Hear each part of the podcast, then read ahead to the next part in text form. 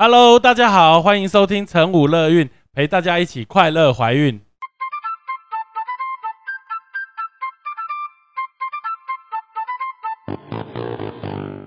我们与来宾什么都聊，聊怀孕有的没的大小事，聊你的心情开心不开心。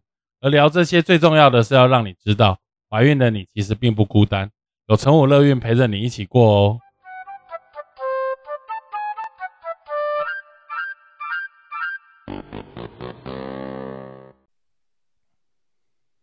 Hello，大家好，欢迎回到成武乐运。哦，今天非常难得，要请到这个我们欧阳医师，耶，来给给鼓掌一下，跟大家打个招呼啊。嗨，大家好，我是 核心妇产科的麻醉科医师欧阳医师。对，大家一定很好奇，为什么今天要请欧阳医师来？因为他在我们诊所生了两胎，但是在诊所生了两胎都遇到蛮不平不平凡的遭遇。对我本来以为我是身为欧阳妈妈的那个身份来，啊，对，是欧欧阳妈妈，没错啦，是欧欧阳，是欧阳欧阳。对，今天是欧阳妈妈的角色 对对对，那你第一胎哦，我们就直接切入主题，你看就这么快。对你你一直都很快，男人最怕人家说他快 不是很快，我们是迅速，哦久不对说久不了。对不起，迅速。对，因为第一胎生那个妞妞的时候，那时候哎，我是对，你妞妞是我女儿啊，儿，妞妞是嗯是欧阳的女儿，我是你产检的医师，对？是我主治医师。然后，但是我破水那天哦，对，台北，突然突然早早早期破水那时候是三十呃三十四周，三十四周嗯，在家里破水，在家里早上跟老公吵完架，就爆，有就听到爆一声也吗？没有，因为太怒了。太怒了，瞬间觉得就是一阵水流，然后第一秒觉得哎、诶我是漏尿了吗？嗯。后来不对，就是嗯。淹到整个浴室都淹起来，就觉得哇，羊羊水真羊水真的很多，就真的地上会跑出一大滩水，就是一直流，当时你才知道哇，羊水可以这么多。哦嗯，OK，那你当下破水的感觉是怎么样？一秒变香民，惨了，没有，我这么早我该怎么办？没有，我超冷静的，超冷静，我就马上先去洗个澡，马上去洗澡然澡。后拿了我的妈妈手册，嗯然后带了我的健保卡，嗯，然后拿了我的 iPad 跟充电器，还有气垫粉笔。我怕我怕来生的时候太狼狈，然后弄那你你本来没有准备那个什么？没有。我那时候三十四周，我一直觉得我三十六周再整理就好了，哦，但是我当时就破水了嘛，嗯我就想说，嗯，应该要赶快去了。然后其实我是想去民权生，但我觉得新生比较近，嗯。然后我就想说，反正核心什么都有嘛，嗯，我就带了我必备的那个粉气、垫粉饼充电器跟 iPad 可以追剧，还 OK，有耳机，我还有耳机。我就洗完澡我就坐上计程车我就出发。所以你从破水到到诊所大概多久？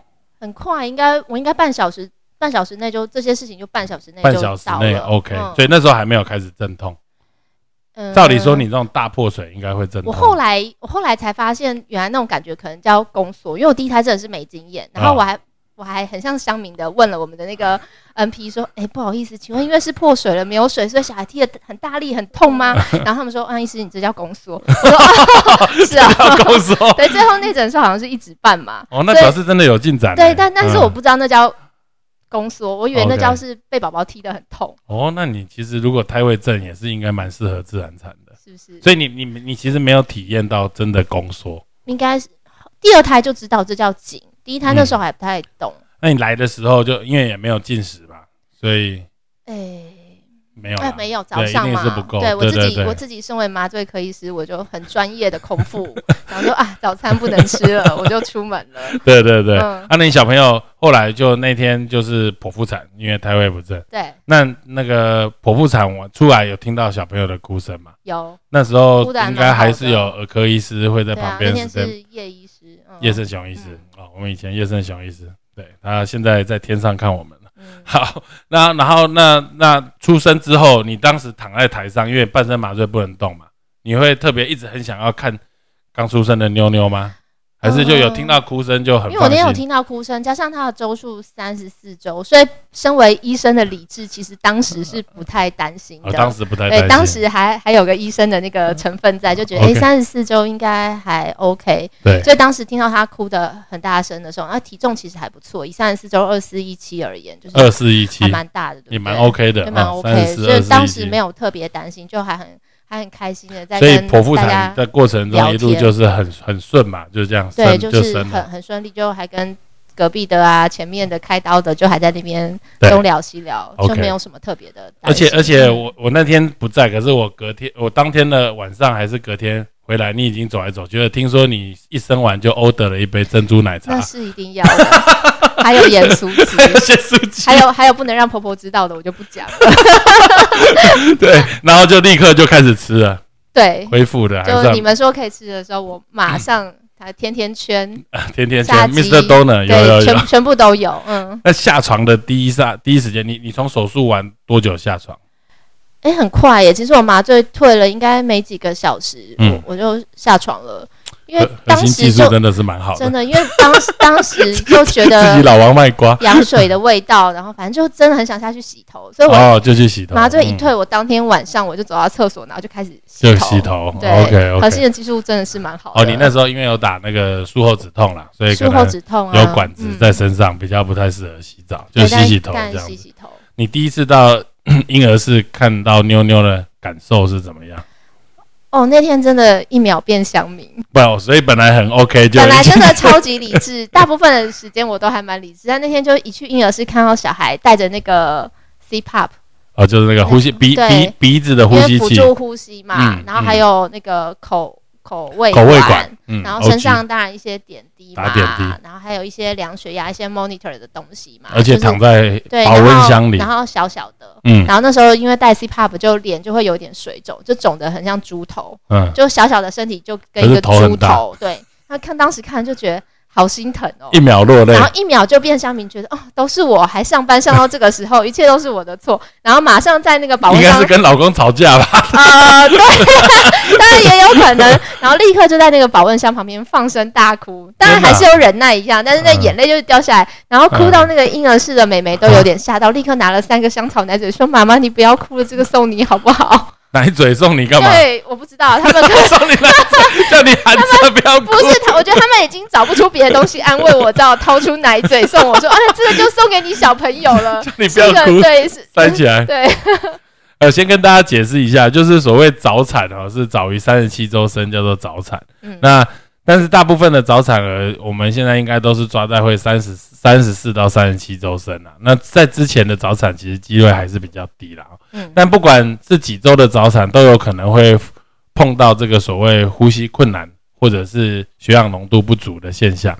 那大部分的这个呃医疗的处置上，可能会先给他氧气，就所谓的鼻管。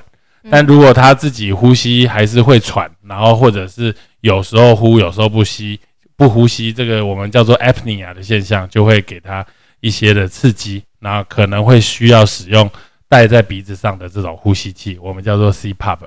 那 CPAP 它有很多的模式哈，就是这种呼吸器有很多的模式，有可再能是讲下去会不会大家都睡着？不会啦，还是要让大家知道，我们这是一个 很公益的 podcast，对不对？每一次都还是要有主题，对不对？对，所以我们台北的张先生睡着了，对不对？没有，大家都很认真在听，不会不会不会。哦我们好我们的这个呼吸器有很多模式，比如说有配合小朋友，只要一吸，我们就给他正压，让他可以很顺利，不用费力的就吸到氧气。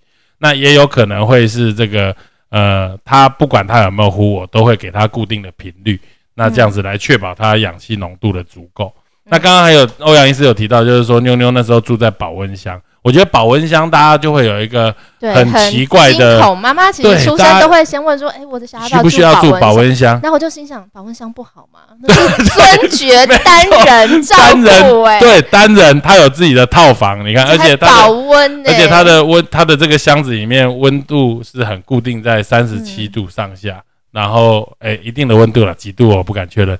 那那然后他有他的氧气，他也不用担心会跟人家对感染这些问题。所以保温箱其实事实上是一个环境，特别让小朋友很适合早产儿，他不会有失温的问题，因为他的皮肤可能发展没有那么好，所以他比较容易会有温度失温。那这样他可能吃的不好，也会导致他失温，所以保温箱就会有这样子比较好的环境，让小朋友可以在一个比较稳定的环境下生长。嗯，好、所以，哎，张先生睡着了吗？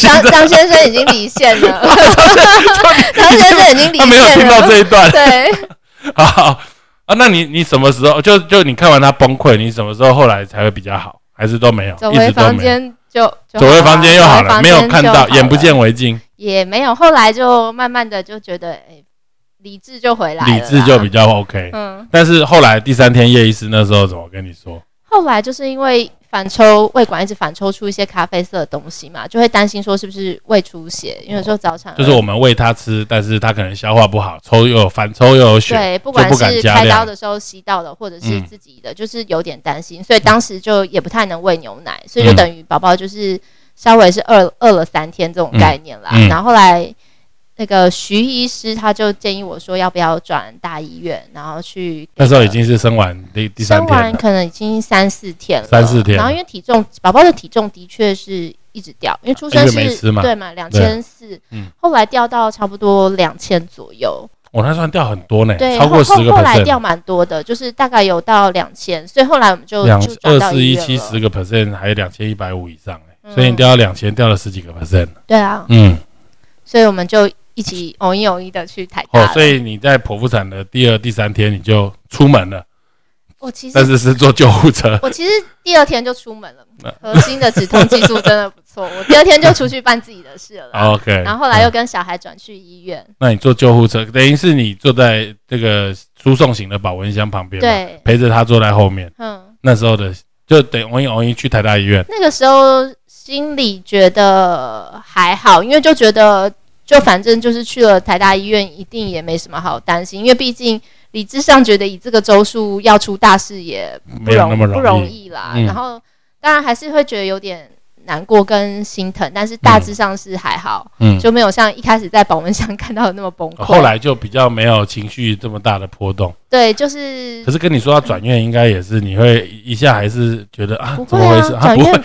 就跟住保温箱一样啊，哦也是另外一种尊爵照护嘛。也是啦。你都转到台大的小儿科了，哎，其实真的换个心情想，其实是对啊，你你都去那边了，已经嗯是最专业、设备最齐全的。其实你反而应该要放心，就说，哎，他会得到妥善的照顾，就是这一切都是查原因啊，对，这一切都是顺着该有的流程走嘛。嗯就好像当时也就是还在控制内，就不需要那么担心。OK，、嗯好，所以就转去了之后，就换了另外一批人来照顾啊。最后有原因吗？也没有，就只是说早早产，早产消化比较慢，然后对啊。就久一久就就一段时后来间就好。去那边就是慢慢就越来越好了。其实我我想要讲这个原因是也也也想要跟听众们分享，就是其实有时候小朋友出生哦，不一定是早产儿，有时候三十八嗯周、三十九周出生，小朋友也会有莫名的喘，而且也对喘了一段时间。那我们常常会给儿科儿科会给的诊断叫做 TTNB，TTNB 就是暂时性的新生儿呼吸窘迫。嗯，那就是，然后，然后有时候喘喘比较久，大家会担心嘛，会打抗生素，或者是有些妈妈她可能就会受不了，她觉得，哎，怎么一天、两天、三天都还是这样，她就会希望要求转院。那嗯转院了之后，好像处理也没有特别的不一样，就还是给她氧气一段时间，她就好了。那好了，最后都没有诊断。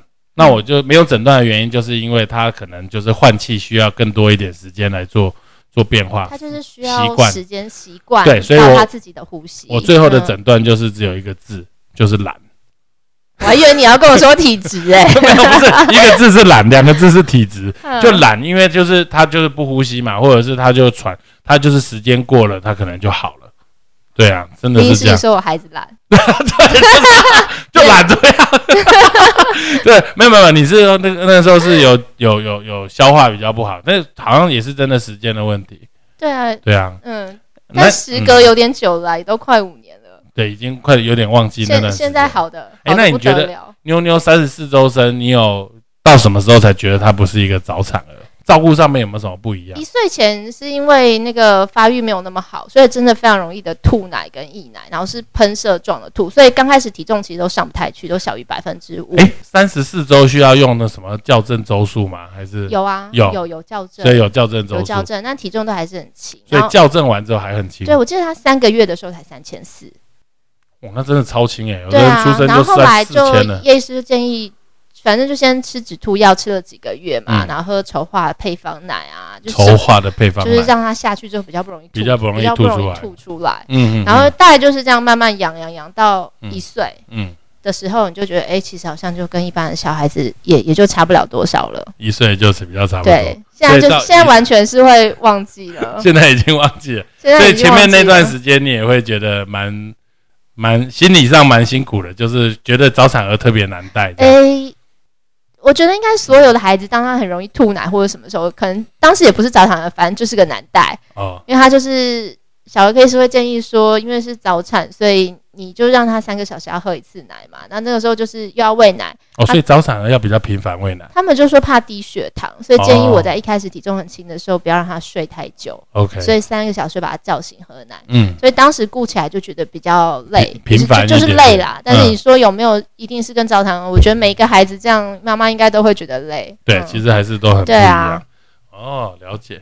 诶，讲到那你你第一胎是剖腹产吧？对所以因为你又是麻醉科医师，所以你平常的工作是在，因为你在我们诊所上班嘛，对，就是我们就最主要就是麻醉跟无痛无痛分娩。对，那角色互换的时候，你变成躺在台子上面给你同事麻醉，当时的感觉是怎么样？爽，爽，就是这躺在那边，人家有人服侍你，真的。你知道我们平常上班就是要安抚妈妈嘛，然后要讲自己在干什么，每天都其实都讲很多话，嗯然后处理很多焦虑的情绪。焦虑当你自己换成那个有资格，就是提出要求，当然我没有啦。嗯我的意思就是，你当开始你被别人伺候，嗯然后然后别人关心你的时候，其实感觉还还蛮不错的、啊。哎、那如果他那个你是第一胎是老河马的，对不对？对，那他如果在后面马，然后突然给你啊，你说我啊吗？他啊一声，你会不会紧张一下？嗯、我们一 没有吧？我不是在说老何技术不是我的意思是说，要是我的话，一定会突然跟你啊一声，你会吓一跳，怎么了吗？怎么了？怎么了？如果是你，我应该觉得你在你在整我。对对对，会啊，如会吧果说就一般人而言，医生在后面突然这样啊一声你你那一次打是第一次打无痛，哎，第一次打那个应急膜外的被打嘛，对对被打。那你有感受那个管子在你身体里向左转向右转的感觉？没有那么夸张啊，没有那么夸张但，就酸酸的。酸酸的感觉啊。哇，但是其实还好啦，我觉得自己被打过两次的，当然第二次有用一点药，那就不准了。第一次是真的是清醒，嗯被打的感觉觉得其实没有那么痛，所以我相信一般妈妈真的嗯是情绪紧张跟吓自己的成分居多。哎、那我问你啊，半身麻醉是什么感觉？就是你突然下半身都失去意识，没失去感觉，这不是很恐怖吗？我一直很想尝试，但是我怕我从此你要尝试？怕我从此半身不遂。可是我看你不好打，我还有七小要养，我觉得你可能要先瘦个三十公斤，不然我要我要加钱那。我这么么胖的人术技术执行困难，们这样子是对人种有歧视啊？我们是风险论，因为比较厚的真的比较难打啦。对凭良心说，嗯嗯，好，那你在麻醉的时候，呃，就你自己感受这些麻醉有，就是下半身都没有感觉。刚刚问到这个问题，你你你的感感觉是感受是怎么样？我觉得很有趣，很有趣因为，这些东西是我一直做的，做了很多年。嗯然后你平常听别人讲，嗯你都没有办法亲身去体验。所以嗯经过这两次生产，其实我觉得最有趣的就是你体验过这些所有的感觉，你对病人跟你讲的话，其实你就更能感同身受。所以像我像有时候跟妈妈讲，然后妈妈就说：“医生你好厉害，你讲的每个感觉都是我真的要发生的。”就是你你真的体验过，你就觉得哎、嗯很很有趣。但其实放宽心，就真的要跟妈妈说，真的不用这么紧张，因为其实嗯真的没有那么可怕。大部分人其实恐惧来源是未知，真的。所以知道其实是还好的。我之前好像有跟人家讲过，就我这辈子从来都没有被麻醉过。然后我第一次麻醉不是做大肠镜？对，就是去做胃镜大肠镜。嗯然后我要刚进去前还是吓得要死，因为我已经给我弟做了，就是应该我弟总不可能害他哥吧？不过这也不一定。就是 就是说，然后他就帮我，他们那个麻醉科医师吧，就跟我跟我说麻醉的时候，就说我要打针哦，然后我就醒来了，哦，你说你睡着你都不知道，完全不知道完完全你有没有全不知道。觉得超舒服？对，就是睡了一觉你。有怀念这个感觉吗？凭良心说，想要再来一次我我其实因为有一点赶，因为那那天我做完胃镜大肠镜之后，我要赶一点半要看门诊，所以我哦十二点半还躺在那，我就很紧张，就觉得对很紧张，对，所以我后面就很快匆匆忙忙我就走，就来不及回想就没有认真。体验那个舒适的感觉。但是就是听说那个，因为我打那婆婆婆，就是所谓牛奶针，很多人打完之后就有一种新快感，对，这就是 Michael Jackson 最爱的那个药。就是打完之后他就觉得很舒服。哎、我问你哦，那麻醉科医师在你们的学习过程中，你们每一种药都有自己打过吗？当然不可能啊，这样好像有点，那可是就算有，我也不敢跟你说有吧，这犯法吧。可是应该要打打看啊，你们才知道这些感觉啊，对不对？所以哎，所以你第其实根据统计，嗯麻醉科医师是挺容易药物滥用的。真的吗？对，就是药物滥用，因为太容易接触到这些药，嗯，所以这的确是我们科相较其他科医生哎，的，确是有发生过。前几年有有一个说是麻醉护理师嘛，然后他好像自杀吗自杀，然后用了一些药物，然后他用的药物就是他平常可以拿得到的药。嗯，这我就这新闻我不知道印象印象中好像有这样。对，但是因为这些药的的确是、嗯，就是正常是医用嘛，然后嗯被不正常的使用，的确就是滥用，也的确容易致死啊。所以麻麻醉科才会有这样相当的风险性在，因为它每一种药都有我们需要承担的风险。对嗯，那因为你最常做的就是所谓半身麻醉、术后止痛，还有无痛分娩。对那 那我们就来聊聊这个比较专业的话题，就是无痛分娩吗？无痛无痛。好，我们就先聊无痛分娩。那你觉得无痛真的可以做到无痛吗？我觉得无痛。有些人真的可以，但是其实这种事情挺看运气的。运气对，听起来我在核心这些年，就是我觉得无痛分娩，第一个当然跟医生的技术有关系，然后第二个部分跟宝宝的大小，跟你产程顺不顺。跟宝宝大小会有关系，为什么？我我觉得有，我觉得当产程，例如说宝宝不要太大，然后嗯产程顺顺的，嗯其实无痛大概都发挥的不错。那有些妈妈特别容易痛，例如说她脸是歪的，她脸卡在那边，你然后说小朋友躺的姿势，，对，躺的姿势是歪的，或者是产程真的拖太久，嗯然后一直往下顶，嗯所以最难处理就是产程很久，或者是宝宝很大卡在那边的那种会阴部的疼痛。嗯，到晚期那边那个常常是我们就是常最常去处理的那个状况。那是因为麻醉麻不到那么低的位置，还是是？我觉得一个是麻醉麻不到那么低的位置啦，嗯然后另外一个部分。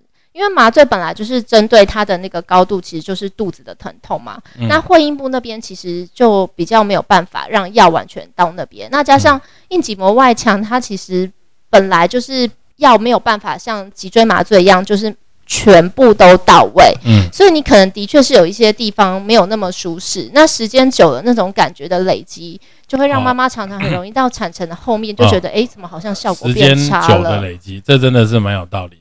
那我再问一个问题，就因为我们待产，因为无痛其实事实上是把管子放到硬脊膜外腔嘛，然后这让这个药物借由扩散，嗯，能够麻醉到它周边的神经。对所以如果你是躺着，或者是你是站着，应该会不一样，对不对？因为站着药还是会比较往下流。嗯，这理论上是这样，嗯但是因为其实硬脊膜外腔它就是一个空腔，它里面张先生已经睡着啊了，，张先生已经睡着了。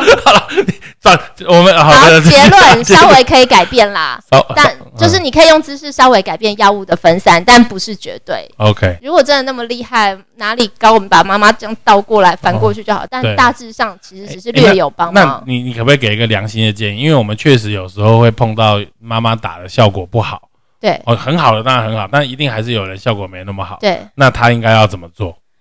我觉得一个就是调整药量，把它拉很高；另外一个方式就是换个地方打。就等于再重打一次。对，但是换个地方打，其实就是因为你有的药到不了嘛，你换个地方打就等于是另外一种机会，就是我让那些原本没有药的地方重新又有药了。嗯所以换个地方打，通常都是稍微能改善。嗯不见得百分之百说，诶，一定从此之后就不痛了。嗯但就本来那些地方药都去不了，你换一个地方再试一次，嗯就是那边就会通常啦，大概都可以改善。，OK，这样的。嗯哎、那我再问一个比较比较呃，专业，不是专业，就是因为我们是要知道是要把这个针打到那个硬脊膜外腔，但因为人在操作，难免就形容一下打这个针嘛啊，你是说不是我对我是说难免呃，比如说没有打在那个位置，或者是打超过，嘣一下打到那个所谓脊髓腔里面嘛，对。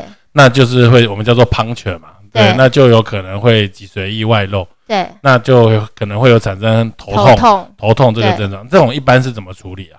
你是要说处理吗？对啊，就是或者是其实其实这件事，我觉得它最难处理的部分，就是因为妈妈过程会不舒服，不然它其实大部分嗯。是自愈性的，就是一个礼拜左右，其实几乎所有的妈妈不需要处理嗯。都会好。一个。但是难处理的部分就是这一个礼拜妈妈会有很多的不舒服跟抱怨，嗯。加上因为生产其实本来不预期会有这些事情发生，所以当发生了，那其实产后的妈妈常常身体跟精神都是相对比较脆弱的嘛，嗯。那很累啊，嗯。很多事要做，要挤奶，嗯。要顾小孩，嗯。所以那个时候就是会变得比较难处理。嗯。但如果你你不要去说，就是这个风险其实是很低的，大部分的妈妈其实就是一个礼拜后自己就自己会好。就好了。对，嗯，但是要快一点的话，当然就是给点点滴啊，嗯喝点咖啡啊，或者是喝咖啡会好。咖啡因，书上是写咖啡因啦，哦对啊可以有一点稍微的帮助。所以我们嗯说跟妈妈说，哎、你可以喝点咖啡，吃点止痛药，嗯多喝点水，补充点水分。嗯那再来一个最简单的方式，就是我抽点血，然后嗯打到、再打一次应急膜枪，把它那个破掉的小洞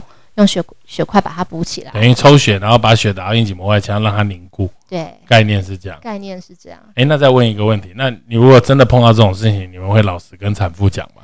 其实会耶，因为你、哦真的你你没有办法这么你你要诚实那那你要怎么？你你先教我一个如何不诚实的方法。呃，你体质不好。体质不好，现在妈妈都太聪明了，Google 都 Google 得到，不买对了，对了，我单。们还是要还是要老实对，但。是我觉得我们会很诚实的跟妈妈说，诶，这个一般哈有百分之一的风险。可是我觉得我可以稍微先解释一下，我们打无痛分娩所谓的应急膜外麻醉的技术性在哪里？嗯就你先想象我们一个针从妈妈的皮肤进去，然后嗯我们经过她的肌肉、皮下组织跟脂肪，还嗯先不论那个脂肪有多厚，多厚？嗯我们要找到脂肪后面嗯骨头里面有一层薄薄的韧带。嗯。我们到了韧带之后呢，我们要剖把韧带穿过去之后，里面有一个半公分，嗯。平均半公分左右的空腔，嗯。它是平均哦，所以意思是有的人可能只有零点三公分，嗯。有的人可能好多一点，零点六、零点七公分。嗯。好，这个空腔呢，让我们放一条细细的管子进去，但是在这个空腔的后面有一个硬脑膜。嗯那硬脑膜如果破掉了，水漏出来了，嗯那其实以我们的产妇妈妈的这种年轻族群而言，头痛的几率就很高。，OK，那所以它其实这件事情本身其实就是，还真的是有很高的技术性。对有很高，就是来大家想象一下，如果你拿一块好猪肉，嗯，然后你后面贴一层，哎，干脸是韧带吗？请问一下林医师，干莲，对干脸就是有什么东西是韧带？我只想拿一个食物形容，让让台猪脚筋，台北的张先生知道我在说什么。猪脚筋是韧带猪。脚筋就脚筋筋哦，就是好好，啊我们拿一块猪肉后面贴一个脚筋，嗯然后再来一个零点五公分的空腔，嗯后面再给你放一层保鲜膜。嗯好，你用手这样打打打打到那个空腔不碰到保鲜膜的几率有多大？然后加上你不能用看的，这一切是凭你手上的感觉。哦真的是手感哈。对，然后还有你这个猪肉可能是活物，它会扭动，哦，因为猪肉会动嗯，因为人对会动。所以你说后面有没有破掉的几率？其实根据统计，在训练良好的麻醉科嗯医师，嗯，发生的几率是百分之一点五左右。一百个有一到五，对，但其实我们平常几率已经很低了已。经没有那对啊，我们么高了。好像好几个月才会碰到一个。对，所以说有时候真的发生了，我们还是必须很诚实的会跟妈妈说，嗯这通常一般发生率是百分之一啦。嗯那多半是因为就是脊髓的水漏出来了，嗯所以造成一些压力不平衡而导致的头痛。这样 OK，我我我觉得大部分大家会砍会会抱怨的，可能不是不一定是这个问题，就是这个，我觉得因为这个问题对我们的麻醉科，因为我们麻醉科真的很厉害，他很少会碰到那。你觉得我们平常妈妈最会抱怨的是什么？我就是觉我我觉得就是，比如说刚刚说的所谓麻醉，诶，左脚比较麻，右脚比较不麻，或者是他不会痛，但是脚很麻，然后或者是说他会很麻，但是还是很痛，会有这些问题。这有时候其实真的还蛮棘手的。我觉得因为痛其实是一个很主观的感觉，对，没错。对，就是嗯痛的定义其实就是本人不心快、不舒适的感觉。所以在整个生产过程中，其实有时候还加上一些情绪啊、心理压力啊，嗯所以我们常常要处理的。我就觉得我在我们常常就不只是处理他真正的痛，还有在处理一些情绪的部分。嗯，所以说这些东西其实每个人真的差异非常大。对。有的人非常的顺嘛，对接生这么多年，有的人就是完全就是而且我觉得不完全不痛的机会已经非常高了，是吧已已经算是我们已经算是蛮努力达到现在这样嗯子，但是真的还是有一些妈妈，我们是很辛苦的处理，但是那个妈妈就是还是有一些会没有办法那么满意。对。可是我我我必须说老实话，以我产科医师的观的的看法，嗯就是我觉得，因为我们毕竟是从一个很小的洞进去，然后把管子放进去，所以我们其实不知道我们的这根无痛分娩的管子，会往它是往左往右？右，还是会被 Q 起来，或者是有一点折到。对，所以我觉得会有这种麻醉效果跟人家比起来稍微差一点的，应该都是管子位置不到位。就是你以为三十一公分，其实它前面可能只有十公分，或者是它偏左了或偏，右。这个是不能排除。对啊，所以我觉得如果说他抱怨还是很痛，然后我们给他加了药没有改善，我觉得重打应该是最好的选择。对，其实大部分的妈妈，嗯我们我们的处理方式也的确是，当然一开始不会说马上重打，你试过之后，最，后其实还是会选择重打。那如果你重打之后效果还是不尽理想，那可能还是真的医学上有它的对限制极限，，对，有因为你说要我们麻醉科医师连续两次都打到不对的位置，我觉得机会真的太低了。对，大部分的话可能还是。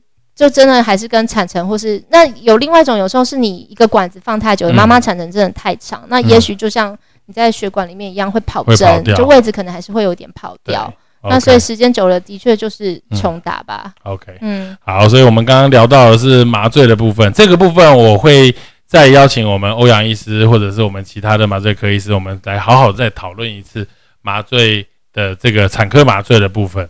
但因为生产这件事情本身就有风险，对不对？就这不是你最知道吗？对啊，就麻醉 麻醉啊，或者是剖腹产这件事情就有风险。对，所以嗯欧阳医师的第二次的剖腹产就是几个月前，三个月前，三个月前三前。个月前对对对对对，真的是要吓死我了。你自己先讲一下好了。哦，你自己知道发生什么事吗？我其实当天手术的当下，这次没有早产了，对对，这次次终于约好时足间，足月了，足月，然后水肿到个不行，终于满心期待等到开刀的那一要天。剖腹产，嗯对，然后开刀的当时，其实一切感受都是很好。我就说我其实非常享受身为就是被麻醉那个人被麻醉那个人的的那个感觉，因为我觉得就一切都很舒服。嗯。然后在开药的过程中，其实我自己不知道啦，但是嗯。听后来听你们事后说，我中间是有短暂的意识丧丧失。对，因为其实因为你麻醉是醒着的，而且你又打了一点牛奶针，所以你有点冷消味，就是蛮好笑的，就是我们就小孩抱出来，然后再聊天，然后突然就我就就就安静了就安静了。手还摸了那个助手医师的屁股一下，吧？对对，就动了一下，然后然后就没有反应了。嗯然后那时候麻醉是联合点医师，然后他就哎，欧阳医师啊，可能没关系，然后就给你一下氧气那。我当时血压有掉吗？有血压就咚掉下去，可能剩下五十三十这样子，然后、嗯然后那个那个就麻醉机会就哔哔哔哔哔叫啦，水球险一下掉到剩嗯七十六十几这样哦子。，saturation 有掉。有啊，就是血氧浓度只掉，因为正常人是一百段这嘛，段我不是今天听讲，我不知道。哎，九十八、九十九，突然就剩下六十几了，嗯这种吓死了。然后就就赶快那个那个联合点医师就赶快给你氧气啊，嗯然后自己可能也有给一些药物，然后我们这边手术的部分就赶快就就嗯按摩子宫啊、止血啊这些东西。那其实缝合是没有很明显的出血，但是很很很很状况就很有明显的状况，就是子宫就不太收缩。哎，那你那天亲的时候，有觉得下面出血比较多吗？有啊，就手术当中出血就蛮多啦，然后就就立刻就决哎，我觉得好有趣，我跟自己的主刀医师，然后这样子讨论自己的 case，立立刻就决定输血啦，然后当时就有吗？开刀的过程？开刀没有，但是很快就就要抽血，因为出血的蛮多备，血。没有，那是回到病房嘛？对啊，就就回到病房就决定要输血，因为说说决定要输血到要输血也还要一些一些时间嘛。回到病房的时候，其实那天因为我爸妈公婆都来嘛，还跟我女儿在那边玩，嗯。然后我就先觉得我的点滴，因为我前就是被打点滴的针就开始有一点微微的渗血，然后那时候我先生还在说，哎、你的耳朵跟你的嘴角七孔流血，嘴巴也在流血，也没那么夸张，但是就是嘴角比较干的地方跟呃耳朵好像之前抓破皮的地方就开始流血，对然后我啊，还觉得怪怪的。对啊。然后后来就是我们麻醉护理师一看我背后打针的针全部都是血口也也全部都在渗血，然后就大概又过了二十分钟左右，嗯。然后我就开始觉得就是开始觉得眼前已经有点昏暗，然后嗯开始就有点想吐，有点心悸，对，然后凭我平常听大家的形容，我大概知道血压掉了，嗯，对，所以我就。就通知了护理师量了一个血压，对啊。也真的就是低低的，很七低啊。七十七十几吧，那个时候，，对对对。然后后来就输血了，所以总共在诊所输了十袋还是十二袋？我就记得我一整天都在输血，从从开完我我刀没记错，应该是十二袋，输了三千 CC。还对红血、黄血、血小板都输了，对啊，什么血都输，什么血都输，然后对。灌袋用血浆，对，然后晚上呃，我记得我们是早上接近中午手术，然后晚上十一二点嗯又进手术室清血块，子宫腔又又积了很多血，然后一吸就是又是七八百 CC，然后哎、其实你知道中间过程我都已经有点想不起来，因为当时就是有一点断断续续可。是你在手术的时候，你那时候是醒着的，哦，那个感觉真的非常的神奇，对，就很像人生的跑马灯。对，就是你后来在清血块又醒，而且那时候我帮你清血块，我们又吸了血块，一吸筒子一看就七八百，嗯然后再看一幕又胀起来，然后那时候本来想再吸，后来我吸了吸了两次，后来就没再吸了，因为嗯。再吸它又胀起来，每一次吸就好几百好几百，所以光那天晚上手术又吸了一千多 CC 的血出来，对对啊，就实在是蛮恐怖的，对，因为我我那天就觉得还蛮有趣的，因为有提，蛮有趣的。你这个人是不是有病啊？不是我跟你说，我当天就觉得，哎、电影演的都是真的，你知道电影。所以有人生跑马灯是真的，呃，电影不是都会有一个画面，就是当一个血压掉地，你就会觉得你眼前一片慢慢的离大家远去，然后变得失焦模糊，然后声音就变得很遥远，嗯然后慢慢的就变暗，嗯，真的就是那样。天哪！我一开始以为是当时那天的麻醉科医师是兵哥，我以为他把我打药了，我还哦，问他、那晚上是兵哥啦，早上是林鹤那。天晚上是对兵哥，我还问他说兵哥你是不是给我打药了？因为他嗯本来说我血压太低，他不麻，对，然后后来他就我就说你是不是给我打了药？嗯怎么这么有感觉？他说我没有啊。对，兵哥从头到尾站在旁边而已，他也吓得要兵哥。说我没有啊，我没有打药。我说为什么我有这么有药的感觉？就是一切离我远去，然后嗯视视线开始模糊，变得超级想睡觉。对，然后终于能体验都快没了，好 太，恐怖然了。后我自己用余光就是余力看了一眼 monitor 五十几，血压只有五十对，几，当时就只有五十几，然后啊，然后我还终于体验到人家说那个用尽全力从嘴巴挤，你看我平常这么爱讲话的人，怎么会需要挤出一丝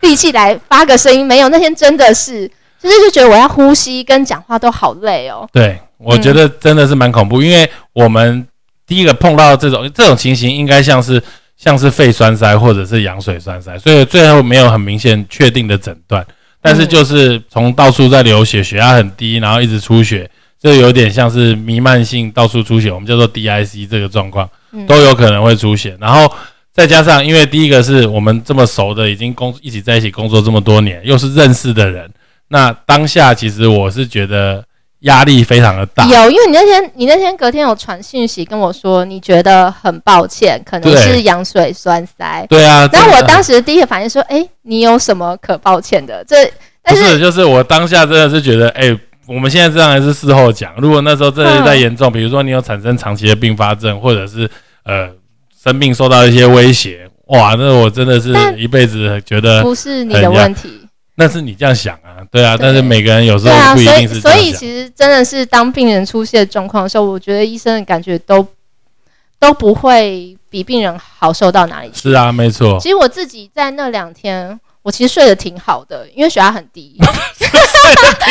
没有，我要我要说的是，其实平常病人如果出现 complication，呃，病病人如果出现什么并发症，就嗯例如说有些不在我控制范围内的并发症，在处理的那几天，我其实常常压力都压会觉得让我觉得有一点失眠。我的意思是，当别人在替你承担风险的时候，别人不见得会比你好受。是没错，对，所以我我我那两天大概就是现在开玩笑说，哎、终于轮到自己让别人替我承担风险跟压力，平常都是我们在替别人承担风险跟压力的。对对啊，，大概能体会你的感觉。而且那时候我记得是礼拜六嘛，所以我们转院是后来早上隔天早上我们还是决定要转院，因为真的输了很多的血，嗯虽然我们输的很快，但是还是输了很多的血。隔天转去三种嘛，嗯，对啊，然后到三种呃检查，诶有做断层吗？没有哎、他们其实也是一些检查跟核心差不多的处理啦，但是后来状况就慢慢改善了。对，因为我们其实输血输的蛮快的，就各式各样的血都输，然后转去三种，后来就观察，觉得诶好像比较稳定，但那抽血血红素也还在可以接受的范围，后来就没有输血，观察了一天，然后之后就就再回来回来诊所这样子。嗯，对啊，那所以你又坐了第二次的救护车，对，我只是从坐在旁边变成躺在上面。但是自己做，其实心理的压力是相对比较小。就今天不，他自己做相我我觉。得生产如果是孩子出事，其实身为妈妈会比较难受，但如果是哦自己的话，嗯，可能要看爸爸可不可靠了。对啊，我那时候去，而且我记得我那天礼拜天傍晚我要去三总看你，然后我就看你就是他们跟我说 去那个。我记得好像是五五五五之一床，对，那时候是帅哥跟我讲的。隔壁是个阿妈，对，就我一拉开，哎呦，欧阳怎么变成一个阿妈？对，隔壁是个阿妈，阿阿妈每天都在追剧，还不戴耳机。打开欧阳怎么变这样？我又再拉起来，我就问帅哥说：“哎，到底是哪一床？”他跟我说：“啊，隔壁的。”我就就去看隔壁。哦，不过那时候气色就还好，不过还是很虚，脸很白的，然后好像也没下床哦，就就一直都躺在床上。那两天真的。是一坐起来，眼前就一片黑，不然我其实真的很想下床。嗯，对，因为一直觉得身上那个血的味道。嗯嗯，我那天半夜还跟贝贝跟那个温医师说，我可不可以下床去冲一下？马上就被拒绝了，还好没有下去，可能会晕倒在路边。对啊，按所以你自己经历的这种，你说血压低啊，然后你刚刚看到那些画面，应该对于很多病人的反应可以更感同身受。对，而且我当时其实。当然，内心有一个部分还是会有点紧张，就觉得说，诶，第一次这么严重的病，然后因为平常在医院看多，其实你会知道说，可能 DIC 一路下去就是你就是一直没有办法凝血，所以会不断的出血，就是它会走一个恶性循环的路程，所以这个部分当时内心还是觉得有点紧张。但是其实另外一个部分又觉得说，这一切的体验真的是一个很难得的 经很难得经验。当时就是可能一边在一边不舒服，就例如说啊。原来病人塞子宫收缩剂是发抖跟发烧是这种感觉啊！原来被掏恶露是这种痛的感觉，就觉得你当时也打那那两天也是真的是打了很多药，输了很多血嘛。输血其实输到后来也也传起来，而且我后来也过敏了，我身上起了一堆红疹。对，然后对于这一切的经验，我其其实都觉得我当下都有认真在体验。我虽然不舒服，我都觉得这一切是蛮难能可贵的。经验对，真的，也就是因为有这种经验，这一次才会请欧阳妈妈，欧阳妈妈，欧阳妈妈来跟我们分享，因为因为这个真的是很少见，在在我们诊所应该发生过两次，而且我们我们运气真的是都蛮好，因为我们处理的很快。第一次是林冠宏医师，然后然后也是呃，因为我们觉得是羊水栓塞，在我们诊所已经把我们所有的血都输完了，然后就转到台大医院，然后他在台大医院急诊室。就在大量输血，而且在急急诊室就把立刻在急诊室手术把子宫拿掉，因为他就是出血的速度。之之前在医院甚至都遇到装叶克膜，对啊，是当场急救的，或者是就是母子最后都对，因为严重的程度真的死亡率可能有将近七成嘛。嗯，对，因为羊水栓塞还是要跟大家说明什么是羊水栓塞，这个大家常常会看到，也是很多人生产的时候会很担心。但其实事实上，羊水栓塞就是这个羊水，它经由我们比如说胎盘剥离，子宫上面还有很多的血管，那这个血管它经由这样子的路径跑到身体里面，引起身体里面的剧烈免疫反应，因为身体把它视为外来物，对这个羊水产羊水产生很多的过敏反应，那就会造成血管扩张啊，凝血功能不不良啊，肝功能异常、肾功能异常，甚至呃弥漫性到处出血跟死亡的状况，那这个比例。跟整个产程的进，整个病程的进展非常的快，所以我们要能够做的就是要压制身体里面的免疫反应，然后再有缺血就输血，有缺血小板就输血小板，有缺凝血因子就反正能补什么就补什么，做一个症状治疗。其实基本上跟 COVID nineteen 有一点像，嗯，因为 COVID nineteen 是病毒感染。你要要硬要这样比的话，不是不是，因为你这样台北的陈先生要误会了。没有没有，我的意思是说，就像大家现在觉得啊，这个。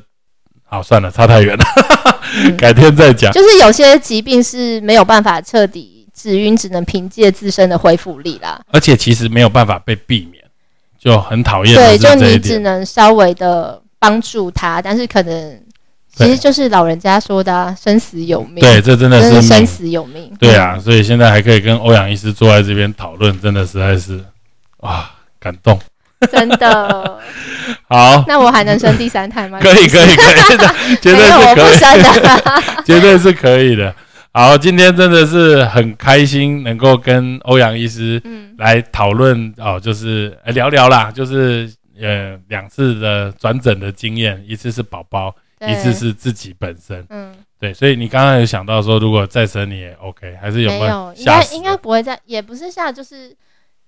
老了这么老了还在生，哎，那那我问你哦，就是你可不可以给一个想要生产的妈妈，或者是想要手术的妈妈，有没有什么呃忠告，或者是要做什么心理准备？因为我我对我再重问一次哈，这个我觉得问题好像不是很好，就是说，因为因为每一个产妇都不是生病，嗯，她来诊所。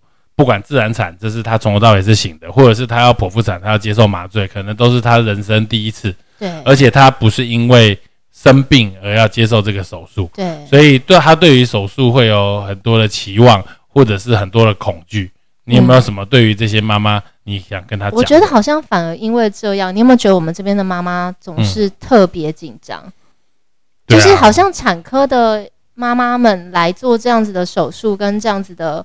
过程的时候，反而会比医院遇到的那些病人更加的紧张。但因为没办法，因为他他他可能这是人生第一次进手术室。嗯，对啊，就是就是跟年纪、经历、社会经历可能还是有一些关系。我觉得应该就平常心吧，然后就平常心。网络资料真的不要。少看一点，对，因为当然网络资料真真假假，你没有办法过滤。嗯，然后你看的时候，你就会被那些极端的案例给吓到。那极端案例也不是不会发生，可是没发生前，其实你也不要拿未知的东西去吓自己。那真的发生了，其实医护人员，尤其是医生，我们嗯，真的都比妈妈们更担心。哎，我们这样，我们都希望他们不要有任何的并发症跟风险。我就说，其实病人出事比我自己出事，让我心理压力。还大，嗯，对，所以真的就是不要想太多，然后你就开开心心的时间到了，你就来生小孩，然后遇到什么事情，我们一起面对跟处理跟解决。你刚刚讲的这个极端案例，真的是因为会是极端案例才会拿出来讨论，